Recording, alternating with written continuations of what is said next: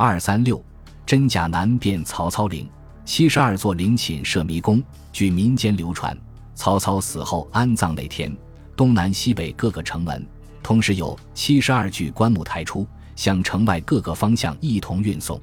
七十二具棺木，七十二座陵寝，到底哪一座才是曹操真正的坟冢？这个问题千百年来有很多的答案，但又被逐一否定。从古至今，不计其数的盗墓者都试图找到曹操真正的陵寝，但从没有人得手。曹操为何建造七十二座陵寝？有人认为与他的性格有关。自古以来，曹操足智多谋、阴险狡猾的形象就深入人心。他性格狡诈多疑，不仅表现在平时的行事风格。连临死前为自己造坟墓都要建数十个。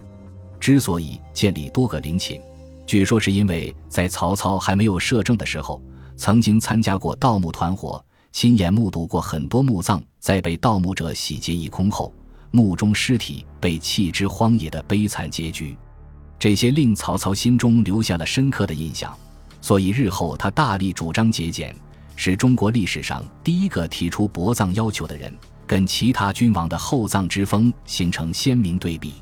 世人不知的是，曹操提出薄葬是另有目的的，也就避免了死后被掘坟的下场。另外，曹操也很怕曾经错杀的人的亲属朋友在他死后对他的坟墓进行报复，加上他对当年墓葬被盗后的场面的深刻印象，使得他更要在墓葬上做足文章，防止别人找到他的坟墓。这一点上也更能看出曹操的狡诈本性，一生主张节俭，直至死后的薄葬，这不但对国家有积极的影响，对于他自己来说更是一种很好的保护。